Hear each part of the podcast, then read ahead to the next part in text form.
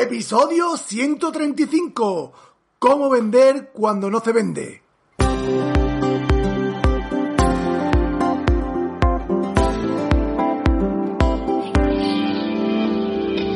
Bienvenidos al programa Ventas Éxito, un podcast diseñado para ayudarnos a crecer como vendedores. Un programa donde encontrarás las claves para mejorar tus ventas, alcanzar el éxito y desarrollarte en un vendedor de alto rendimiento. Si tienes un producto que vender, clientes que visitar y mucha competencia, este podcast es para ti. Con vosotros, Ricardo Ramos.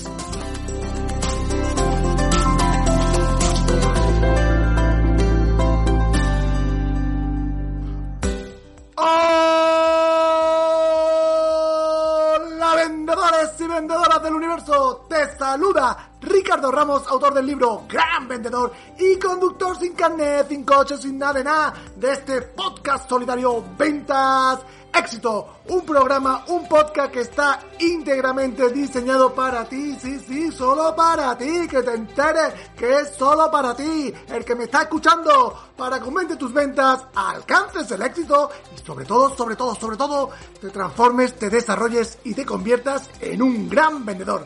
Hoy te traigo una estrategia para vender cuando el mercado o el consumo ha caído, que creo que es lo que te está pasando, como nos está pasando a la gran mayoría de vendedores que estamos ahí afuera. Pero antes, pero antes, recordarte que si quieres pertenecer a un grupo de vendedores de élite que se forman toda la semana con expertos en venta a través de masterclass semanales de área específica de venta, con webinar exclusivo y lectura como mi libro Gran Vendedor, pues conviértete en un exiter y apúntate a la comunidad de vendedores inconformistas donde aprenden de ventas con la formación que nunca tuvieron. ¿Dónde? En el premium de ventasexito.com. Solo, solo, solo 10 euritos al mes. Esta semana tenemos en el premium una super clase. Nos visita Karin Suárez, que es co-ejecutiva en oratoria y comunicación con una pedazo de masterclass que no te quieres perder. Se titula Cómo vender sin decir ninguna palabra. ¡Ole! Donde aprenderemos cómo sacarle partido al lenguaje no verbal para vender más, que es tan importante hoy en día el lenguaje no verbal porque tenemos la mitad de la cara descubierta. Una superclase que va a estar genial. Y ahora sí, vamos con el episodio de hoy que se titula ¿Cómo vender cuando no se vende? Mira, en este episodio mm, respondo a una pregunta que me ha llegado de Alexis y dice, buenos días Ricardo, trabajo en una compañía de ventas de licor y la venta han mermado demasiado y quisiera que me ayudaras con una estrategia para aumentar las ventas. Gracias. Vale, vale, lo primero que yo te diría, Alexis, es que acepte la situación que hay, ¿vale?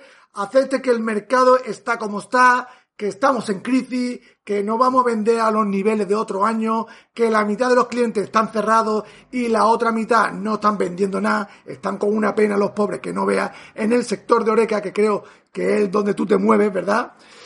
Y no le des más vuelta a esta situación porque no la puedes cambiar. El preocuparte, como digo yo, no, no, no va a hacer que la situación cambie. No depende de ti. Como siempre digo, que lo que no esté en tu mano no te preocupe y lo que podamos y esté en nuestra mano hay que ocuparse. La semana pasada hablé de este tema de preocuparte y de ocuparte. Si no lo has escuchado, ve al episodio 134. Acepta primero la situación y no le des más vuelta a la cabeza, ¿vale? Segundo, ¿qué podemos hacer ahora con esta situación con la que está cayendo? Pues vale, te voy a dar alguna estrategia que yo aplico en mi día a día para vender. La primera, véndele más referencia a tus actuales clientes de tu catálogo de productos, ¿vale?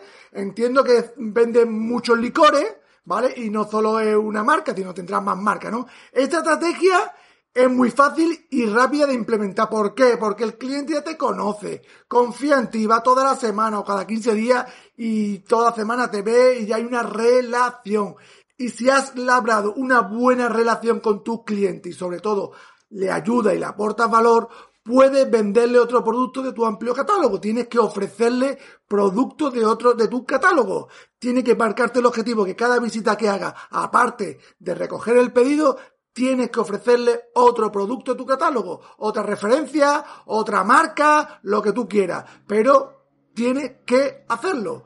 Si los clientes están abiertos, te digo yo que hay un consumo no mínimo, pero lo que ahora te toca es prepararte muy, muy bien las objeciones, porque vas a tener la típica objeción de es que no gasto, es que no vendo, es que mira cómo está la cosa, y tienes que prepararte bien esas objeciones y tener también una oferta muy, muy llamativa para incitar la venta. Es decir, prepara una oferta muy, muy llamativa para captar esos nuevos clientes y ya luego intenta ya eh, regular con el tema de precios. ¿Vale?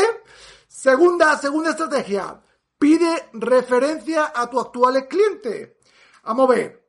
Esta estrategia parte de que tiene una muy buena relación con tus clientes y que te aprecian y sobre todo que le como la ayuda y le aportas valor, pues ahora le puedes pedir algún referido y a ellos no van a dudar en dártelo. Pero tienes que tener una buena relación con ellos y ellos te tienen que apreciar y ellos tienen que sentir que tú le aportas valor, porque si no, esta estrategia no va a funcionar, porque como tú no tengas una buena relación con tus clientes, o el cliente haya solo eh, una relación de compra y venta, no te va a hacer caso y te va a decir que no, ¿no?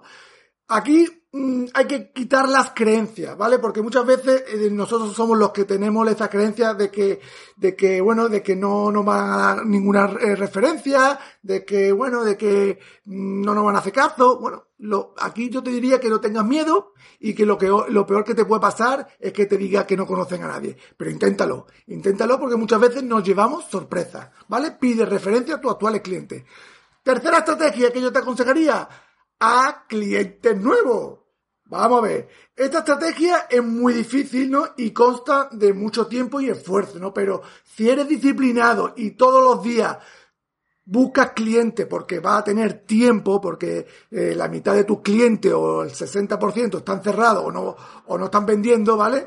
Tienes tiempo para hacer prospecciones y buscar clientes nuevos, ¿no? A medio plazo, esta estrategia te puede dar sus frutos, ¿vale? Pero tiene que ser, como digo, disciplinado y, todos los días eh, marcarte un objetivo de 5, 6, 7, depende del tiempo que tengas, pero ser disciplinado con el tema de buscar clientes nuevos. ¿Por qué? ¿Por qué? Porque creo, porque creo que hay oportunidades en el mercado, hay que cambiar el chip, porque yo creo que tú no tienes el 100% de tu mercado, ¿no? Entiendo que no, ¿no? Que yo entiendo que hay, que a todos los clientes de la misma calle no le va no le vendes no le vende. Entonces, mira a ver qué cliente está abierto y el que esté abierto, pues vea por él y ya está. Lo único que tienes que salir a buscarlo y tener una oferta, como te digo, atractiva y ser muy paciente y sobre todo ser constante. Ya te digo que esta estrategia de clientes nuevos es muy trabajosa, es muy a, largo, a medio y a largo plazo, pero al final, bueno, va dando tu fruto, va dando tu fruto, y lo bueno que tiene es que te ayuda también a nivelar la pérdida de clientes, ¿no? ¿no? Ahora no creo que te ayude a nivelar toda la pérdida de tu actuales clientes, porque no, pero bueno, es hora a lo mejor de ir haciendo clientitos y mm, cultivando para cuando esté la cosa mejor y ya tiene una serie de clientes ya, ya consolidados, ¿vale? Cuarta estrategia, visita clientes perdidos. Puedes darte una vueltecita en aquellos clientes que por una circunstancia antes del tema este, de la crisis, pues dejaron de comprar, ¿no? Y ahora puede estar dispuesto a escucharte. Nunca se sabe. Muchas veces creemos que el cliente nos dice que no y ya nos creemos que es para siempre, ¿no? Ya no vamos más y muchas veces nos llevamos muchas sorpresas y sobre todo gratas, ¿no? Que después de dos meses a lo mejor el cliente eh, ya no está y hay otro cliente o hay otro jefe de compra o el proveedor que le servía ese producto ya no va porque su empresa tiene la mitad de la plantilla en ERTE, pues ahora a lo mejor puedes ir y a lo mejor mm, tiene este hueco y te puede comprar, ¿no? Bueno, eh, eh, ya te digo, es mm, una cosa de, de, mirarlo y de, y de ponerse en marcha y de hacer un plan para captar clientes perdidos, ¿vale? Pues nada, Leslie, espero haberte ayudado con esta situación, ¿no?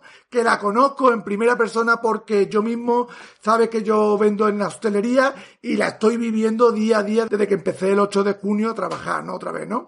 Pero bueno, la cuestión es no desanimarse y sobre todo poner foco en lo que sí depende de ti. Lo que no depende de ti es que te compren 40 cajas, pero a lo mejor que hacer cliente nuevo que te compre una cajita, dos cajitas, pues bueno, eso sí depende depende de ti, ¿no? Siempre digo que poner foco en lo que depende de ti y no desanimarse, ¿vale? Pues nada, hasta aquí el episodio de hoy de cómo vender cuando no se vende.